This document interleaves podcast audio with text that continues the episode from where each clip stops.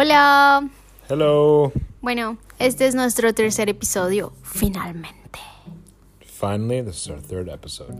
Entonces tenemos algunos errores técnicos, eh, pero bueno, Yep. here is. We have some funny, hopefully technical errors, so bear with us, but hope you enjoy.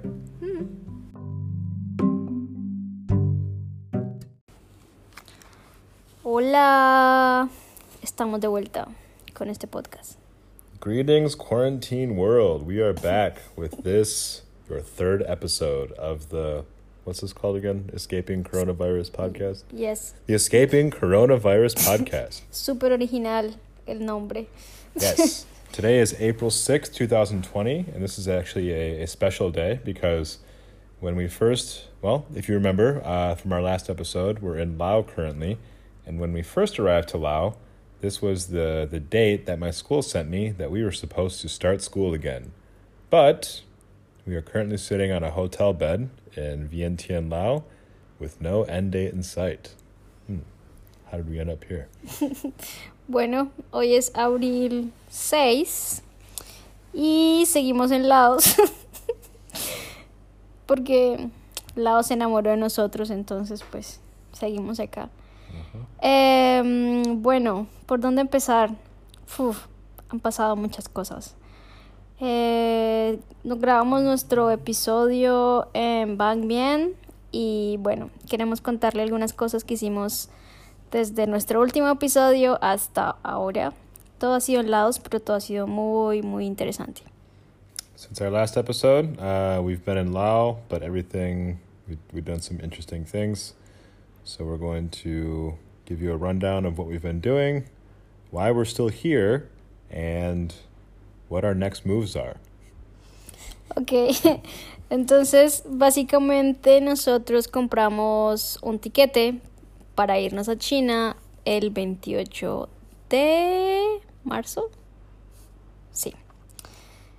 Eh, bueno, realmente inicialmente lo compramos para el 26 de marzo, pero luego se van a dar cuenta que eso no pudo ser. Eh, bueno, primero estuvimos en Luang Prabang, un lugar demasiado turístico para mi gusto, pero fue como la primera parada. Hicimos, fuimos muy, muy inteligentes y siguiendo nuestra tradición de montar en bicicleta al mediodía en un sol inclemente durante 30 kilómetros. Yo casi me muero a unas cascadas eh, para ver como unas cascadas de Disney espectaculares. Ese fue uno de los primeros cosas interesantes que hicimos, ¿verdad? Yep. So from Vang Vieng, where we were last time we recorded, we went to Luang Prabang. And if you know anything about Lao, those two names should ring a bell because they're highly visited. Um, Vang Vieng is more of like a party backpacker place. Uh, Luang Prabang is more of like a fancy, rich French tourist place. Uh, that means I don't like that in Spanish. Um, En El. Ah, yeah. So we stayed there for a few days, and uh, following our tradition, one thing we've done a lot uh, on this trip is do really physically taxing things in the punishing midday Southeast Asia sun. Stupid. So we we rented some bikes, uh, thinking we would leave at Nine. 8.30 9 in the morning do this uh, 30 kilometer bike ride to this this waterfall uh, for some reason you know instagram talking with family you know how that goes. Uh, we ended up leaving about 11.30 12 uh, and then you know three pedals into our journey realized that we had uh, made a, a very grave mistake. Um, so we ended up doing this 30 kilometer bike ride but it was it was brutally difficult especially because it was about 100 degrees Fahrenheit, and for my people outside the US, that's approximately 35 degrees Celsius. Uh, so it took us a long time, but we got there, and it was well worth it when we got there because it was a, uh, I think the waterfall that inspired a lot of Disney movies and Disney landscapes. Honestly, it looked uh, man-made almost. It was so so beautiful. But um, Kwangsi Waterfall, if you're ever interested in visiting, uh, highly recommended. Bueno, y bueno, esto va a ser una muy, muy una referencia muy muy local. Eh, pero era como montar bicicleta durante 30 kilómetros en Huila, con el clima de Huila, pero en Manizales. Fue brutal. Yo a los últimos kilómetros casi me muero. Se fue. Pero el paisaje fue increíble. Fue muy, muy, muy lindo. Muy, muy, muy bonito todo. And for those people outside of Colombia, she just made a very local reference. Way to try to increase our listenership by making super specific references. Um, that basically means riding in a really hot desert at a very high altitude. No, like with yeah, hills, a lot, a lot of, hills, hills, a lot of hills. Yeah, yeah, yeah. Um, bueno, y después de eso mm, fuimos a um, Elephant Conservation Center. Es como un en todo el viaje yo quería mucho ver elefantes. De hecho, vi uno como cuando íbamos en un bus en Sri Lanka y casi muero. Pero no quería ser eh, invasiva, no quería hacer safaris, no quería hacer tours, no quería hacer nada que fuera relacionado con ser invasivo con los animales, porque pues siento que, o sea, no sé, a mí no me gustaría que alguien viniera a mi casa a ver cómo estoy y seguirme cómo como, cómo me baño. Y tampoco me gustan esos otros campamentos que, que es como darle comida a los elefantes y como montar elefantes porque me parece como súper cruel. Em, entonces eh, fuimos a este lugar que dijimos como bueno, estaba un poco caro y como estoy viviendo con mis ahorros, pero al final dije como bueno, esta oportunidad nunca se va a presentar dos veces y era muy bonito porque era un lugar de rehabilitación de elefantes y estuvimos tres días allá muy, muy chéveres y fue una experiencia súper bonita. So next thing we did in Luang Prabang was went to an elephant conservation center, and what Ellie just explained is uh, she, uh, me, but less than her, wanted to see elephants on this trip, but um, didn't want to. There's a lot of opportunities to do that, but a lot of them are very uh, invasive and not not very respectful of the natural habitat of the elephants, so on and so forth. So our goal was to try, try to find the wokest elephant conservation project. so in Luang Prabang, we saw one, and it turned out to be very woke indeed. It was very, uh, it was a very cool experience. Um, they clearly, at least what they showed was they they care a lot about you know preserving the ha- the natural habitat and um, trying to increase the population, but doing it in a responsible way. Uh, very cool place as well. Um, fun thing that happened though was the in a lot of countries in Southeast Asia. Um, it's slash and burn farming season right now. So a lot of places are uh, just burning massive amounts of vegetation to get ready for planting for the rainy season. I guess something like that. So what happens is a lot of times you're when we were in Luang Prabang, there was literal literal ash falling from the sky in many places. So we went out to ride a kayak in Luang or in the Elephant Conservation Center. You know, just thought we'd go out for a nice uh, sunset kayak ride and we ended up getting just covered in ash that was falling from the sky.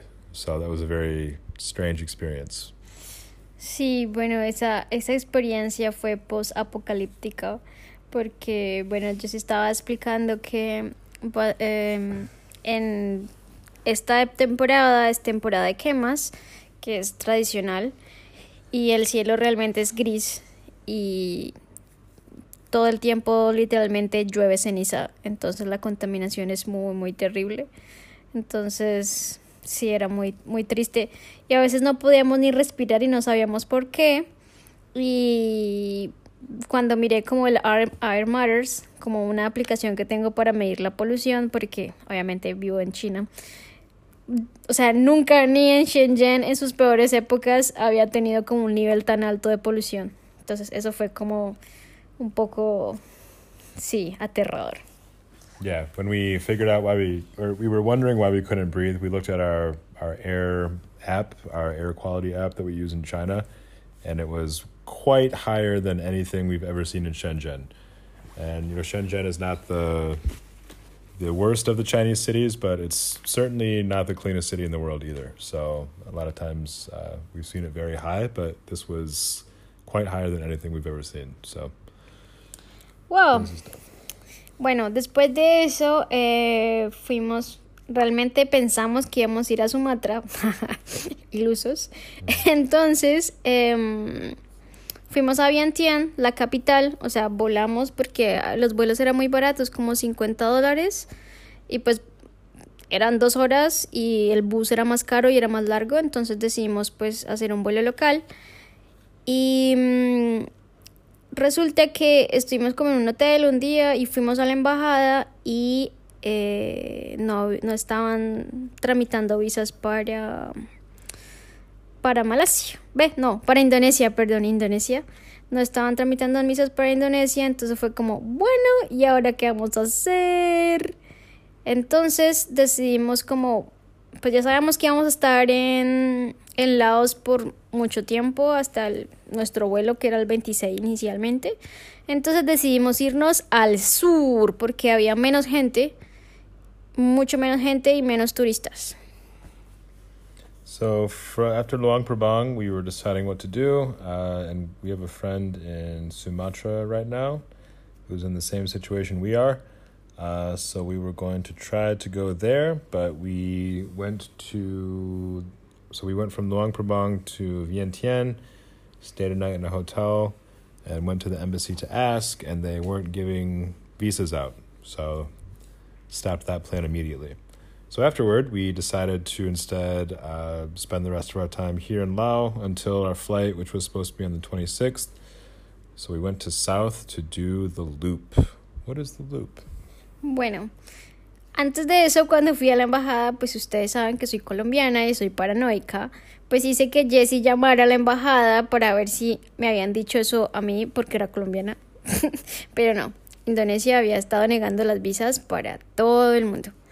Y bueno, de ahí fuimos para el sur para hacer el loop, que es como mmm, realmente ir en moto por unos, como una ruta que es específica, tres, cuatro días y, y nos pareció perfecto como bueno, hacer el loop y después ya volver a, a Vientiane e irnos. Entonces, eh, con el poder mágico de Jessie para encontrar hostales increíbles, eh, llegamos a un, a un hostal de un venezolano, pueden creerlo, lleva tres años en, en Laos y súper cool, es un chico muy cool, si van a ir al sur de Laos, se llama La Casa y habla francés también.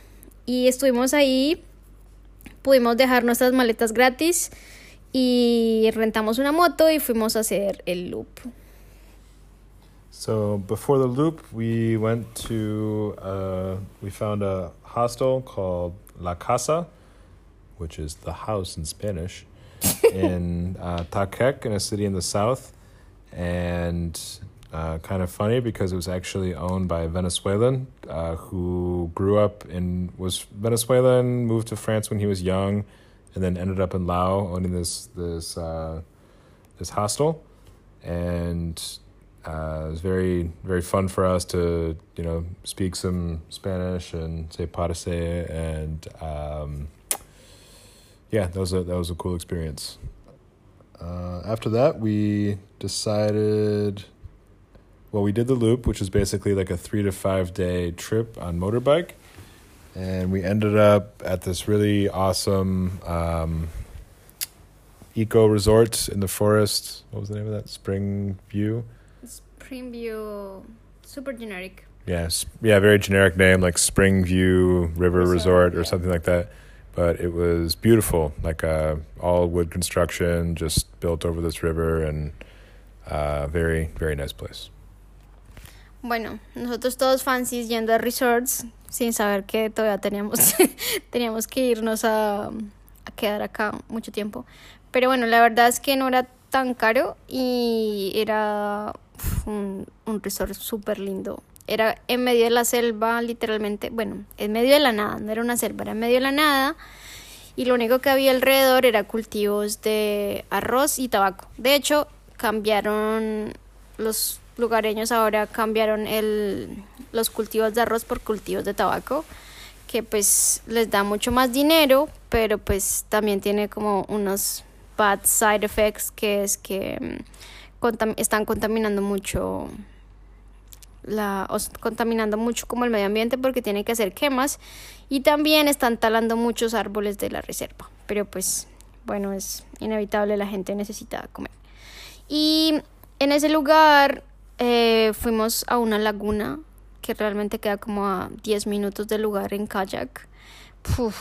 Eh, fue muy hermoso, muy, muy, muy hermoso porque es este paisaje rocoso, alto, como montañas de roca altas, con sonidos de monos y aves y, y estos árboles en medio y ves esta laguna cristalina. De hecho, es como el agua de los lugareños alrededor, es donde sacan el agua y es cristalina, entonces puedes ver todo abajo, es como una lupa gigante azulita preciosa y puedes hacer como ese es hermoso.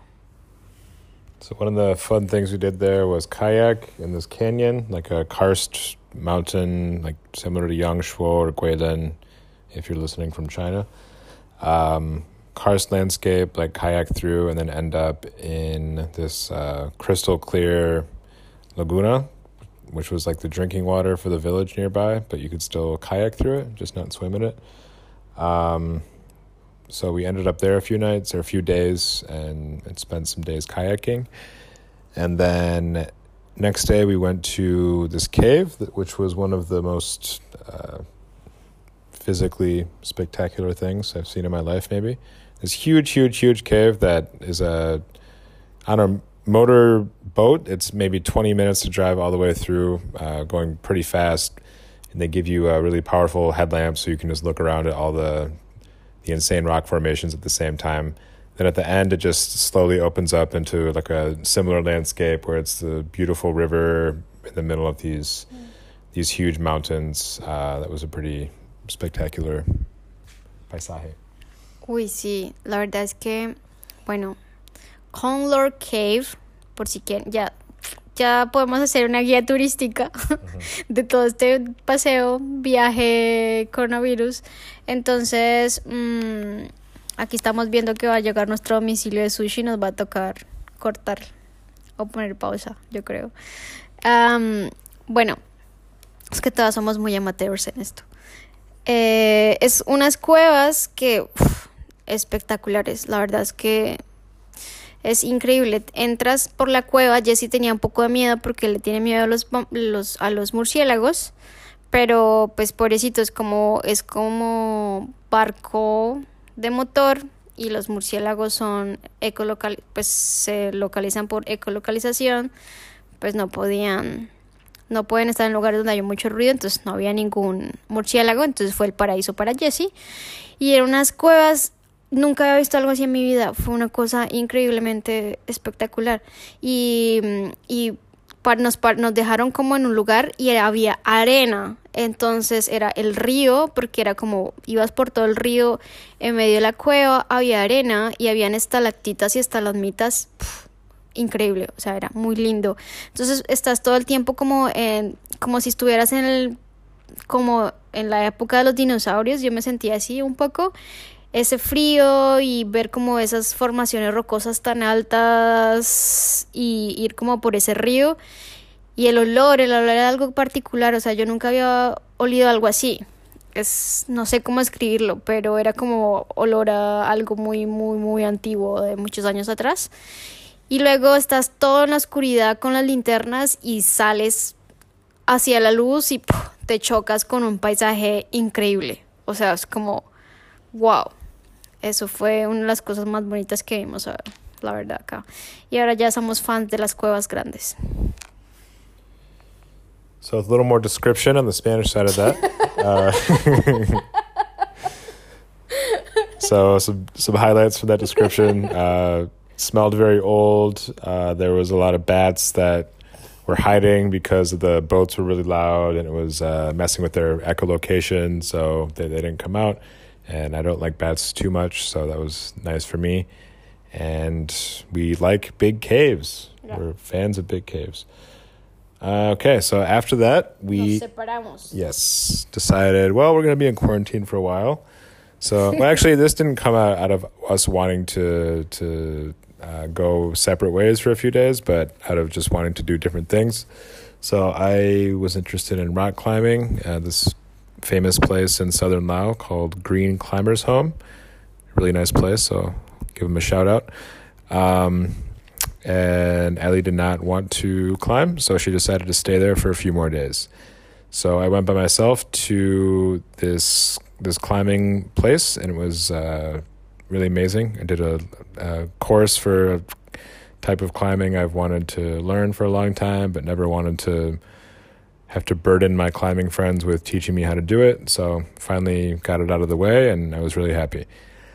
Um, kind of a strange place though. It's in the middle of nowhere in southern Laos. Uh, so I got I arrived back from the loop bike trip and had to go there at night. And then they dropped me off basically on the side of the road in the pitch black, and I had no idea where I was going or what I was doing. And this place has two camps. So the one uh, is is kind of a little more remote, and it's about ten minutes walk away from the other camp, which is where most of the infrastructure is. So I arrive at Camp Two, as it's called, and there was no one around. There was like uh, two people on a balcony, and just really nothing of note that I could see. So I was kind of like. Yeah, I had no, I thought I was in the wrong place or something. So I just had to kind of sheepishly walk up to one of them and ask, uh, "Where's the the climbers' home?" And they said, "Oh, this is it. Uh, you're probably looking for Camp One, though. It's just about a ten minute walk up the road." So I looked up the road and it was just pitch pitch black, and I was like, "Okay, fuck." Uh, so I just started to walk, and I was literally walking in the pitch pitch black towards I had no idea what. There was just goats everywhere, like making noises and giving me strange looks and things like that. Um, but I mean, turns out it was fine. I, there was it was actually there, and they weren't leading me into you know a trap or anything. Um, but yeah, I got there and I spent uh, three nights there and did some really nice climbing, met some nice people, and uh, definitely would like to go back there at some point. Bueno, un punto en que sabíamos que íbamos a estar juntos en una cuarentena, en un apartamento o en un cuarto de hotel, entonces decidimos separarnos porque no queríamos matarnos, pues porque, no sé, la convivencia es complicada. Pero bueno, nos ha ido bien realmente. Pensamos que iba a ser traumático, pero no. Entonces Jesse decidió irse a un campamento de escalada y yo decidí quedarme en el resort porque era la única huésped. Técnicamente fui la única huésped mucho tiempo. Bueno, me quedé en este lugar así que era muy lindo y hice un kayak de cuatro horas por el río. Eh, Jesse se fue a escalar en un campamento de escalada que no tenía señal de internet y tenía que trabajar como en las escaleritas. eh, en unas escaleras por allá tratando de encontrar señal puritito. Y mmm, pues yo me quedé en ese lugar que fue muy tranquilo. Al final yo fui la única huésped. Bueno, la única, pero había otro huésped que era un francés que se dedicaba a hacer mapas. Y la verdad, eso fue Jessie matando un zancudo. Just realized it sounds like I slapped her, so just to assure you that that was not what happened. There was a mosquito I was trying to kill, so sorry for that. But let's hop back into the story now. Ok. Em, bueno, era un francés que se llamó Paz, fue muy divertido. Y nada, después eh, nuestro viaje fue mm, eh, de cancelar nuestro viaje que era para el 26 y luego para el 27. Eh, pero pues decidimos volver, decidimos volver a, a Tajek, estuvimos ahí como un día, pero en medio, o sea, nosotros nos empezamos a dar cuenta, a dar cuenta que la gente nos huía literal. Y yo estuve en un tuk-tuk por tres horas y realmente las personas estaban así como como si yo fuera, no sé, un monstruo que me los iba a comer. Estaban así como arrinconados. Había una chica con guantes, tapabocas, tenía el celular en un plástico y me miraba con un miedo. Yo decía, pero, pero, what the fuck, ¿qué pasa? Bueno, luego me di cuenta que el primer caso de coronavirus había pasado en Laos. Porque no había ningún caso antes. Eh, les paso la versión en inglés. So what happened after this is we went back to Takek, but this uh, to meet up, which was the kind of the main city down there. Uh, so she was coming from a few hours away, and I was only about twenty minutes away or so. Um, but what happened while we were separate is that the first case in Lao of the virus was uh, the first case in Lao was was reported. Uh, so when we left and we came back, we were both kind of isolated, and we kind of came back to civilization, and people were really scared of us. so people were giving us looks and you know walking around us in the street and things like that. Um, and then actually, we we left at night for a night bus, and the driver uh, made us wear masks in the car, which you know, fair enough. But um, he was driving us to the the waiting point for the bus stop, and he was going at least eighty miles per hour down residential roads. I guess he was trying to outdrive the virus or something, or I mean, he probably just didn't want us in his car for that long. But um, it was kind of a sight to see this this uh, poor man just white knuckled on the steering wheel, going like eighty miles per hour, and just trying to get us out of his car as fast as possible. Bueno, y tomamos como el bus nocturno y cuando llegamos a Laos el día siguiente, a Vientiane, qué imbécil. Okay. Cuando llegamos a Vientiane, eh, porque tomamos un bus nocturno, pues nos dimos cuenta que China iba a cerrar la frontera el 28, el día que teníamos nuestro viaje.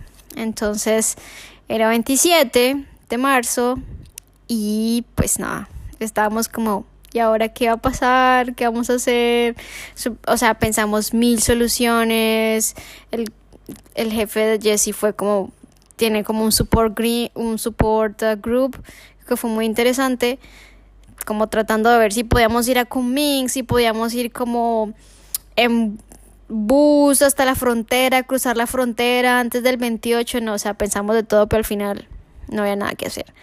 Entonces, básicamente perdimos el vuelo y estamos aquí en un hotel que fue bastante bien porque nos cambiaron de habitación por una habitación familiar que ha sido como entretenido pero no nos pudimos ir porque China cerró las fronteras. ¡Tatán! Entonces, yo empiezo clases online mañana y escuché algo de graduaciones online. Entonces, y hoy estábamos como hablando con el, como con el chico que, el recepcionista, y nos preguntó como de dónde éramos, y yo no, pues Colombia, Estados Unidos, pero vivimos en China, pero pues China cerró la frontera sin saber cuándo la abran, y él fue así como, "Ja, pues de aquí a dos meses tal vez. so, ya, eso es, eso es todo por mi parte.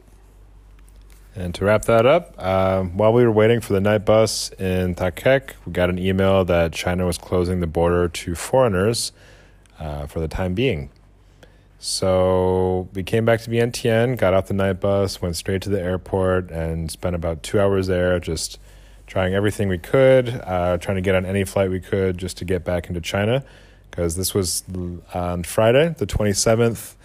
Um, our flight was supposed to be on Saturday, the 28th at 10 a.m., but the border closed at midnight on the 27th, going into the 28th.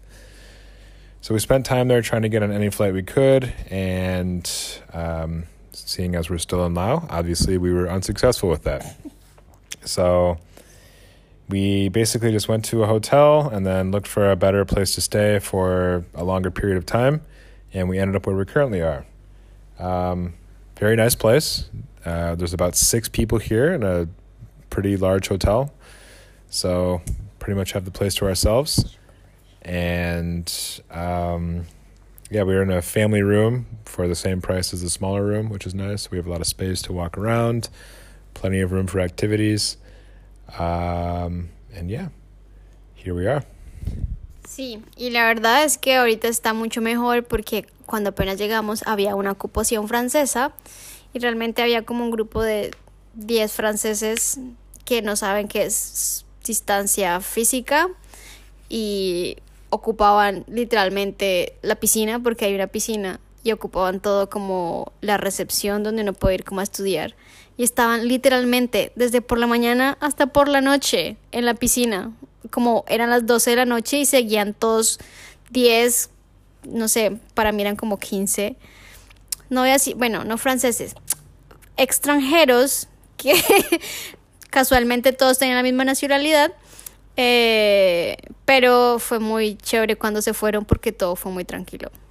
Y entonces ahora técnicamente solamente hay dos, había un taiwanés que se fue hoy, muy buena gente.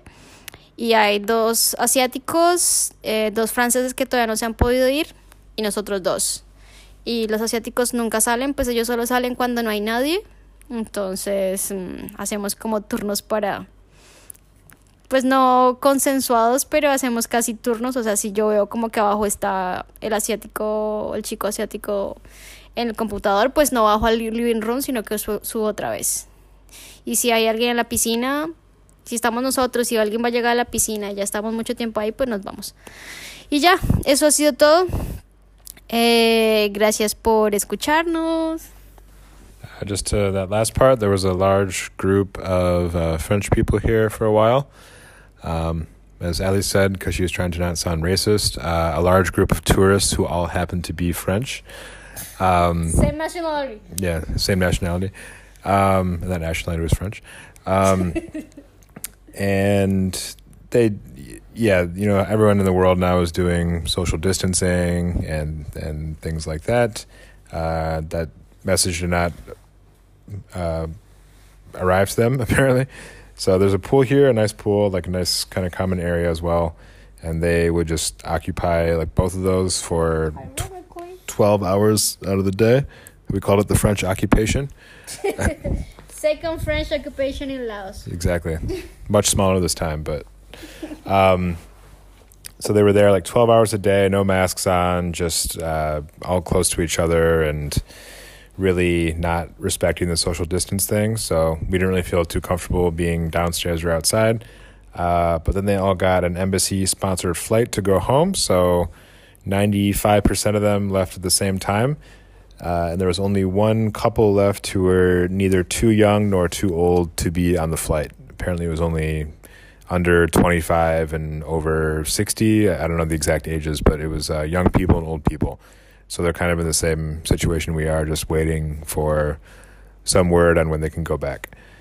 Uh, but yeah, now we're here with six total people. We think there might be others that never come out, but we we think there's six total people, including us.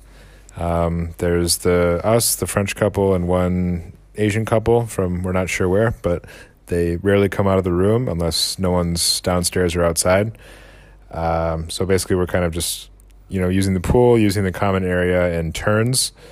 Uh, so you know we'll be down there for a few hours and we'll leave, and they'll come down, and then you know we'll take turns at the pool, etc. So uh, trying our best to respect social distance as well from this side of the world.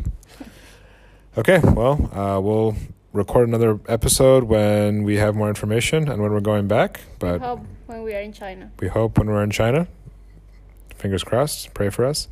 Uh, for now, this is Jesse and Ellie signing off, and thank you for listening. Ciao. Ciao, ciao, ciao.